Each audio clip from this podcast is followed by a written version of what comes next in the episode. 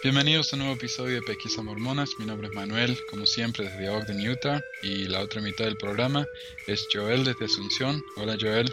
Hola Manuel. ¿Cómo está? ¿Todo bien? Todo bien, ¿y vos? Bien, bien, gracias.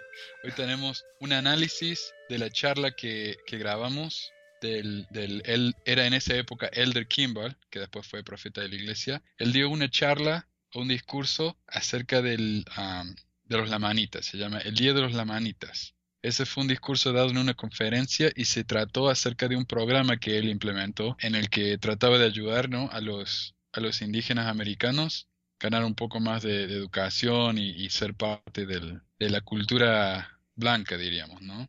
Um, yo diría para empezar, ¿por qué no comenzamos con un poco de la historia de ese, de ese programa? Y yo sé que que vos particularmente hiciste un, buen análisis de eso, así que sería bueno yo creo comenzar con eso. Sí, bueno, hay, varios estudios sobre el programa y uno fue escrito en un periódico que se llama Dialogue o Diálogo, que es sobre el mormonismo de un punto de vista académico y tiene un, buen resumen sobre el programa.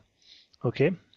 Y dice que el programa de asignación del estudiante indio era un programa intercultural de régimen de acogida administrado por la Iglesia de Jesucristo de los Santos de los Últimos Días, que colocaron a los mormones nativos americanos en hogares de mormones blancos durante el año escolar.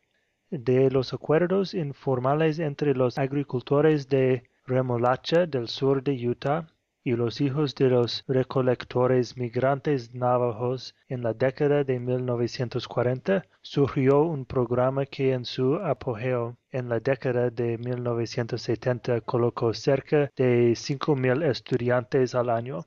Asignación reclutó a niños de 8 años de edad y mayores a vivir con familias mormonas los devolvió a sus reservaciones durante el verano y fue diseñado para permitir que los niños indígenas tuvieran oportunidades educativas, espirituales, sociales y culturales en la vida comunitaria no indígena. Como tal, el programa adoptó un doble objetivo, primero educativo enseñando a indios jóvenes conocimiento, destrezas y lenguaje a fin de mejorar sus posibilidades de éxito en la escuela y la carrera, y segundo de aculturación, introduciéndoles a morales, costumbres y prácticas de otro grupo étnico con la expectativa de que los niños indios se beneficiarían de la adopción de valores y comportamientos de los santos de los últimos días blancos, en muchos sentidos el programa de asignación india replicó a otras instituciones sociales destinadas a convertir a los indígenas a los modos blancos y occidentales de pensamiento y creencia. Sin embargo, una diferencia crucial es la relación única teológica que la Iglesia mormona se ha afirmado con los nativos americanos, el libro de Mormón en sí estaba destinada a los descendientes de sus escritores, o como popularmente se cree que la mayoría de los mormones, los pueblos indígenas de este hemisferio, desde sus inicios a continuación, el mormonismo estaba destinado a ser una religión dedicada a nativos americanos en parte a la restauración del Evangelio a las personas cuyos antepasados abrazaron la antigüedad. Siguiendo esta lógica, algunos creen que Lamanitas desempeñará un papel central en la preparación para la inminente segunda venida de Cristo. Esta idea fue expresada con claridad antes de 1900 por el presidente de la Iglesia Wilford Woodruff, quien escribió Los lamanitas florecerán como la rosa en las montañas será un día del poder de Dios entre ellos, y una nación se llena del poder de Dios y recibir el Evangelio, y que seguirá adelante y construirá la nueva Jerusalén, y vamos a ayudarlos. Este tipo de interpretación fue adoptado normalmente en fecha tan reciente como hace 20 años, cuando la asignación parecía cumplir con tales profecías acerca de los nativos americanos en la iglesia. Okay. Es un buen programa, entonces tiene, tiene buena intención, ¿no? O sea, ayudar a los nativos a que puedan ganar una educación. Y el problema es que la mayoría de los nativos americanos acá en, los Estados Unidos, por supuesto, viven en reservaciones. Y las reservaciones tienen pocos recursos, ¿no? Algunas no tenían escuelas y hoy en día muchas reservaciones no tienen agua corriente, ¿no? Pero entonces fue un fue un buen programa en la idea, ¿no? Fue una buena idea y con una buena intención. Sí, y en, en esta época las condiciones eran mucho más peores que hoy en día. Entonces um, nadie tenía agua corriente o tampoco escuelas o oportunidades. Entonces eh, no era solo este, este programa mormón, pero también hubo otros programas gubernamentales o sociales para ayudar a los uh, nativos americanos. Si, no te molesta, eh, quiero comentar un poco que ah, la iglesia siguió esos programas, el ejemplo de los programas gubernamentales, ¿no? Desafortunadamente los programas gubernamentales fueron un poco ah, insensibles, ah, a veces obligaban a, a, los niños indígenas a participar de estos programas y los padres de estos niños acusaron al gobierno de, secuestrar a sus hijos, ¿no? Y hacían cosas como, por ejemplo, si los niños hablaban sus lenguajes indígenas, la gente en las escuelas le lavaban la boca y les, y les obligaban que, que hablaran en inglés, ¿no? Por supuesto, la iglesia, como mencionaste en lo que acabaste de decir, la iglesia veía a los nativos americanos como una gente selecta, ¿no? Como el pueblo de, ley. Y por lo tanto los trató mucho mejor y con mucho más respeto. Sí, en, um, en, esta época la idea que la creencia común era que los indios eran un pueblo inferior a los blancos Ah, en su cultura, en su inteligencia. Entonces, por esta parte, al menos los mormones creían que los indios tenían un pasado tan respetable como los blancos y podemos ver en el, en el programa probablemente fue, fue mejor en preservar y respetar la cultura indígena que ah, otros programas gubernamentales. Cierto. Ahora también, ah, yo vi una película hace un tiempo, no me puedo acordar cómo se llama, pero, pero es acerca de los indios en Australia y era muy similar, ¿no? Los indios eran llevados a, escuelas del gobierno y también se les prohibía que hablaran su, su idioma nativo, ¿no? Por lo tanto, la, la, la, iglesia hizo un gran progreso al respecto, yo creo. Y por lo menos, como decimos, fue la intención. Sí, de, de, los estudios que he leído sobre el programa, el resultado es una, una mezcla de éxito y fracaso. Ah, entonces es difícil decir cuál fue el, resultado. No, no fue todo positivo porque para, para muchos jóvenes ellos no, nunca se adoptaron a la vida, a la vida blanca y también era difícil ser separados de sus familias. Ah, otros se adaptaron bien y tuvieron buenas oportunidades y todo esto, pero con, un cuesto para su ah, identidad indígena. Definitivamente, sí. Y, antes de que sigamos hablando del programa, ¿te gustaría mencionar algunas de por qué lo, la iglesia, ¿no? ¿Por qué los miembros de la iglesia piensan que los nativos americanos, los indios, son un pueblo selecto? Yo sé que hay varias escrituras en el libro de Mormón que nos hablan acerca de eso. Sí, sí, um, sería bueno dar un breve resumen del libro de Mormón, que es esencialmente sobre dos pueblos que vinieron de una familia sola, la familia de Leí, ¿no? Que salió de Jerusalén y los hijos de Leí dividieron en dos, en dos grupos. Un, uno grupo era los nefitas, que eran obedientes y siguieron a Dios, y el otro grupo era los lamanitas, que eran inicuos y desobedientes y ellos empezaban a guerrar y pelear y todo esto por casi mil años de historia. Y finalmente a los lamanitas el pueblo inicuo venció a los nefitas y los destruyeron. Y entonces solo, ah, solo los lamanitas quedaban. Pero Ah, el libro de Mormón contiene promesas y profecías que en los últimos días, uh, quiere decir los días de hoy, los lamanitas aceptarían el Evangelio y el propósito, uno de los propósitos del libro de Mormón era de enseñarles sobre su pasado y sobre la fe de sus padres. Entonces el, programa tenía no solo un propósito social de ayudar a, los niños a obtener una educación y todo esto, pero también un propósito religioso de enseñarles sobre su pasado, de convertirles al Evangelio, todo esto. Muy bien, muy bien. Ok, y, es importante yo creo mencionar algunas de las escrituras acerca de la maldición de, de los lamanitas. Podemos empezar con, con 1 Nefi 12. Bueno, parece que aquí hubieron muchas guerras, ¿no? entre los lamanitas y los nefitas, como mencionaste. Y Nefi tiene una visión del futuro y, habla cómo los lamanitas eventualmente degenerarán en la incredulidad. Y en el versículo 23 del 1 Nefi 12 dice, y aconteció que vi que después de que hubieran degenerado en la incredulidad, se convirtieron en una gente oscura, repugnante y sucia, llena de ocio y de todo género de abominaciones. Ahora sabemos que la iglesia habla de que los lamanitas son esta gente, ¿no? Y es un poco duro cuando uno, uno lo ve de ese punto de vista. Yo cuando estaba en Argentina leí esta, esta escritura mil veces y nunca me di cuenta ¿no? de, qué tan dura es, pero ahora cuando, cuando estoy acá, ¿no? Eh, y soy diferente y me doy cuenta que esta escritura habla acerca de mí, eh, es un poco chocante, ¿no? Soy una gente oscura, repugnante, sucia, llena de ocio y de abominaciones. sí. Ah. Sí, y la, la próxima escritura que vamos a leer es, es más específico sobre esto, que es cuando la división ocurrió, habla de la maldición que el Señor les dio, ah, que es en 2 Nefe capítulo 5, versículo 21.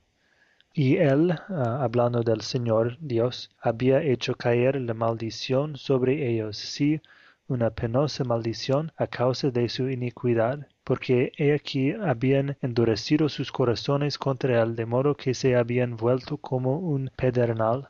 Por tanto, ya que eran blancos y sumamente bellos y deleitables, el Señor Dios hizo que los cubriese una piel de color obscuro, para que no atrajeran a los de mi pueblo. Y así dice el Señor Dios, haré que sean repugnantes a tu pueblo, a no ser que se arrepientan de sus iniquidades, y malditos serán los descendientes de aquel que se mezcle con la posteridad de ellos, porque serán maldecidos con la misma maldición.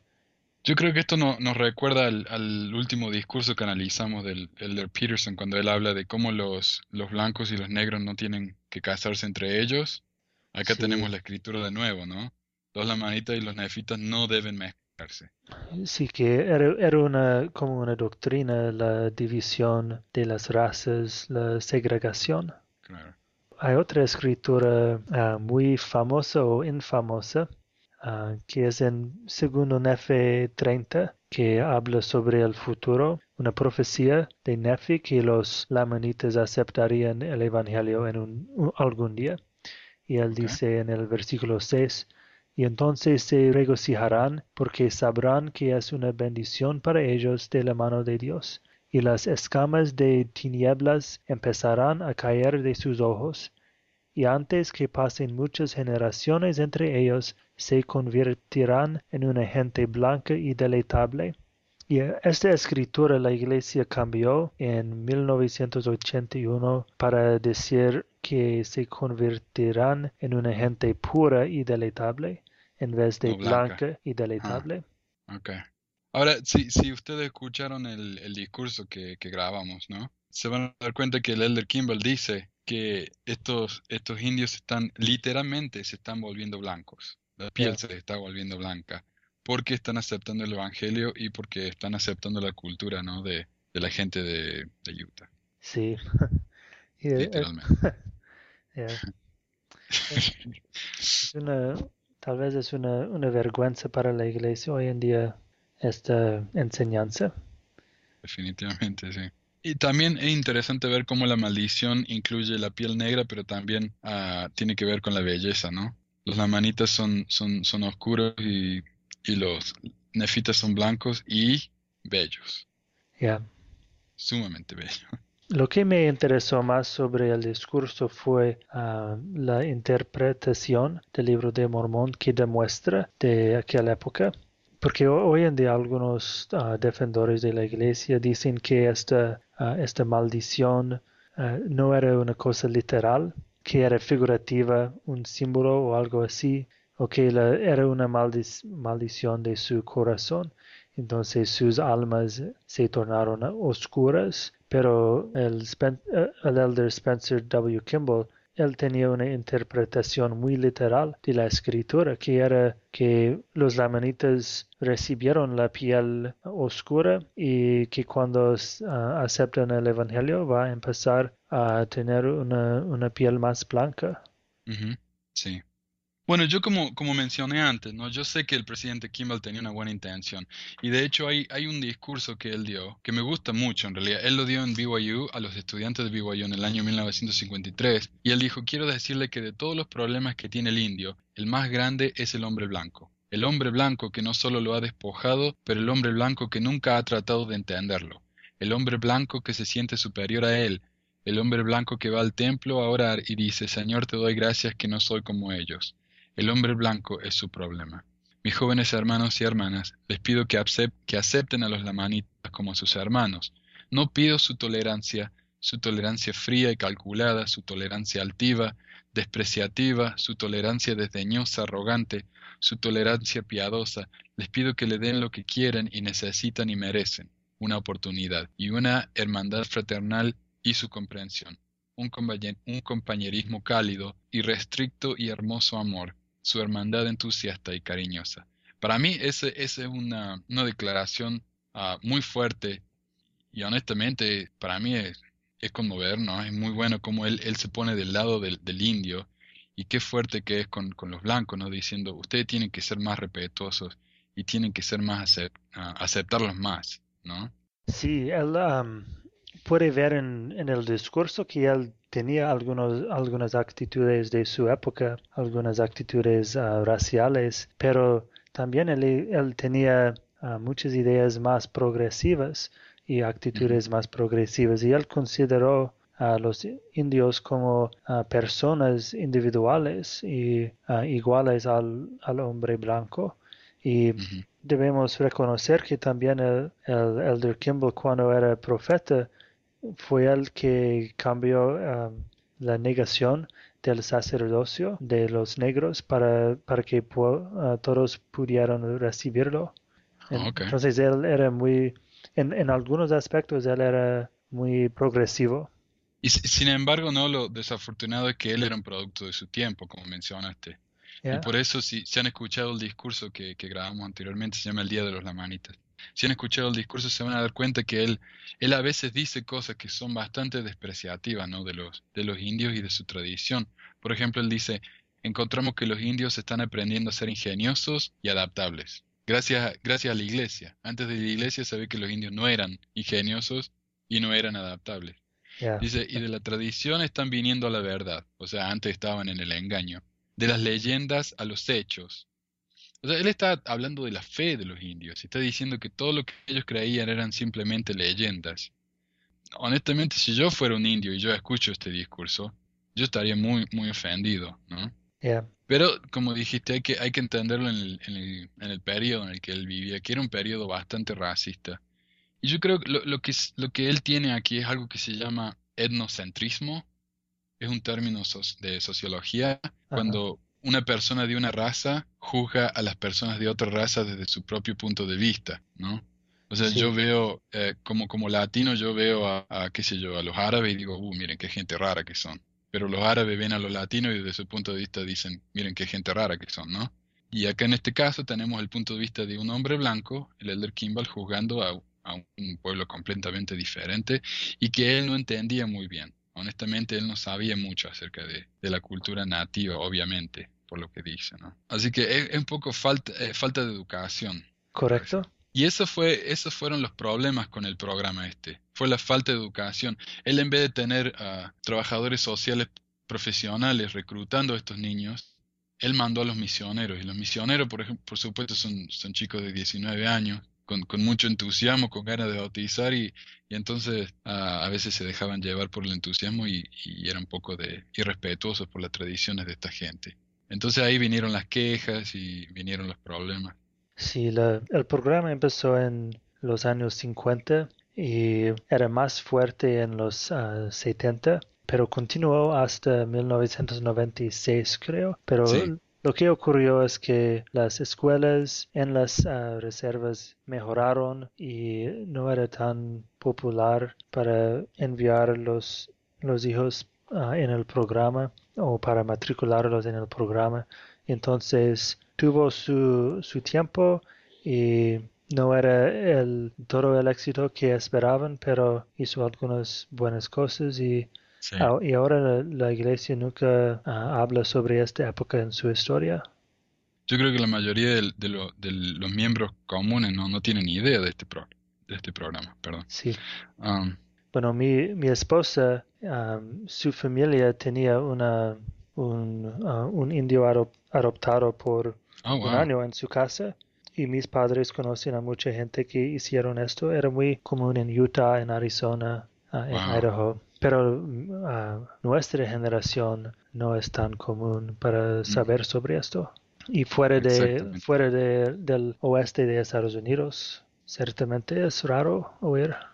Sí, algo que también vale la pena notar es que nosotros vemos esto y decimos, no, qué buen programa, qué cosa buena, ¿no? Que tratar de ayudar a esta gente. Pero hay que verlo desde el punto de vista de, de los, de los indios y de, especialmente de los niños que estaban en este programa. Ah, yo leí un par de artículos donde explicaban, ¿no? Que desde el punto de vista de los, de los niños estos, ellos contaban que iban a la iglesia, ¿no? Con los padres, eh, les hacían un chequeo médico, les hacían un pequeño análisis, ¿no? Y se lo daban a una familia blanca y se iban. Y los chicos no tenían ni idea de qué estaba pasando, ¿no? Quedaban aterrorizados por semana, hasta que por fin se dan cuenta de lo que estaba pasando. Entonces ese fue un problema, yo creo, para eh, de, parte del programa. Los chicos que, que, participaron no tenían ni idea de qué se trataba. Y, y, otro problema fue que al regresar a sus hogares en la reservación, muchos de estos chicos se sentían, se identificaban más con los blancos que con su propia gente. Entonces hubo una ruptura ahí de la cultura, ¿no? De, una ruptura social y de identidad, que, que también es bastante triste, pienso yo. Sí, es como ellos perdieron su identidad um, indígena, pero nunca podían aceptar una identidad blanca tampoco, entonces eran como divididas entre dos mundos. Sí. Uh, hubieron beneficios, como dijiste, algunos de estos chicos fueron a la universidad, tuvieron mejores situaciones económicas, pero el, el, cambio no fue tan grande. Un poquitito mejor que el, que el promedio que ya existía, pero por lo menos no, como dijimos varias veces, la intención fue buena y, hay que darle el, el, crédito ¿no? al presidente Kimball por lo que hizo. Ah, también, como, ah, se puede ver en el discurso de Kimball, la Iglesia tenía mucha esperanza que ese programa y las misiones para los indios podría ah, tener mucho éxito para ah, ver el crecimiento del Evangelio entre los indios en los Estados Unidos.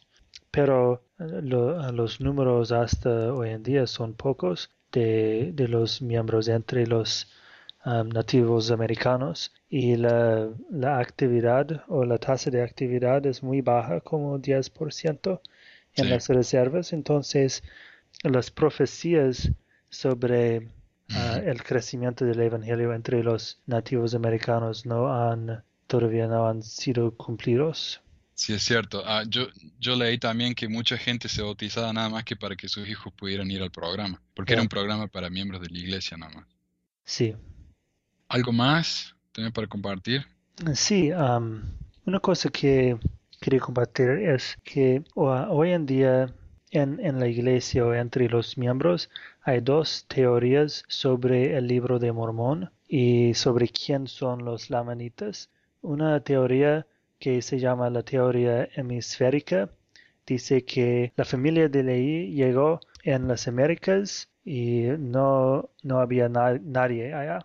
Entonces la tierra era ah, vacía y ellos multiplicaron y los nefitas fueron destruidos y quedó los lamanitas que hoy en día son los nativos americanos, los indios. Entonces, básicamente todos los o casi todos los ah, nativos americanos son lamanitas. Esto, esta teoría fue la idea principal ah, en la iglesia hasta, hasta ah, el siglo XX, como el medio del siglo XX, cuando otra teoría empezó a ser enseñada también.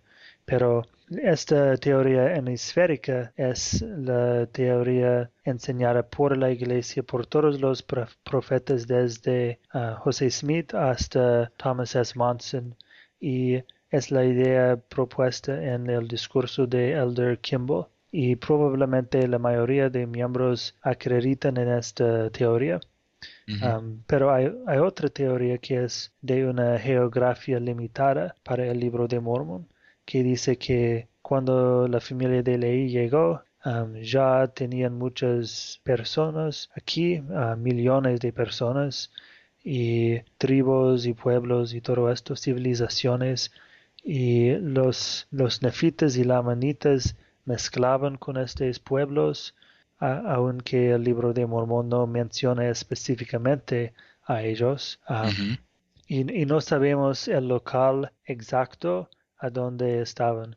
Y hay, varias teorías, si es en América Central o en Estados Unidos o en América o Suramérica, pero que era limitado, no expandieron por todo el continente. Esa teoría para mí es la que tiene más sentido, ¿no? Porque es difícil pensar que, que, un grupo de una familia, una familia que era la familia de Ney, eh, en unos pocos años poblaron el, el, continente entero. Bastante difícil de creer eso. Pero sin embargo, la geografía limitada, eh, el problema es que, como dijiste, el libro de Mormón no lo apoya esa teoría.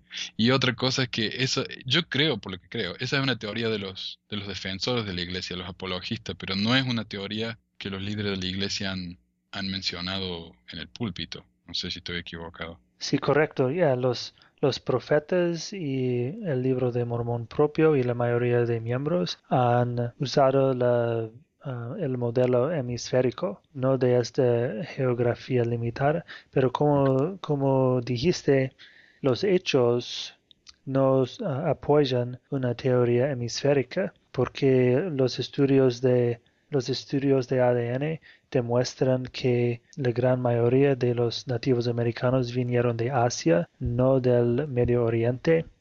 y que y toda la arqueología y todo esto demuestra que ya muchos ah, millones de personas estaban aquí en las Américas durante esta época. Entonces, por esto la, la teoría de una geografía limitada está ganando más tracción entre los miembros, pero todavía la, todavía la iglesia no ha embrazado la teoría. Pero hace pocos años que la iglesia cambió la introducción del libro de Mormón, que antes decía que ah, los lamanitas son los principales antepasados de los nativos americanos. Hoy en día la introducción Ah, dice que los lamanitas son entre los antepasados de los nativos americanos. Son algunos, no todos, sí. Correcto. es un cambio muy sutil, ¿no? sí. Cierto. Y yo creo que vamos, vamos a ver una mudanza más y más para el modelo de una geografía limitada, porque es el único modelo que funciona. Ajá, el único que tiene sentido, sí. Ok. Bueno, muchas gracias, Joel. Ah, gracias a todos por escucharnos y le queremos recordar que tenemos una página de internet, pesquisasmormonas.com, tenemos un grupo en Facebook, ah, pueden escuchar nuestro programa desde la página de internet o en, iTunes. Todos los links están ahí en, la página de internet. Ah, si nos visitan en Facebook pueden hacer comentarios, leer lo que otra gente dice, enterarse de los episodios nuevos y, y si les gusta el programa, ¿no? Le, les agradeceríamos si nos pudieran hacer una, una pequeña donación. Si son 50 centavos, está todo bien. Porque si hay un costo, ¿no? De, del, del, podcast, pero sean bienvenidos a escucharlo gratis por, por el resto de, de la eternidad. Ah, muchas gracias de nuevo por escucharnos y gracias Joel por, por tu preparación y, y nos estamos escuchando la semana que viene. Sí, gracias. Hasta el próximo. Ok, adiós.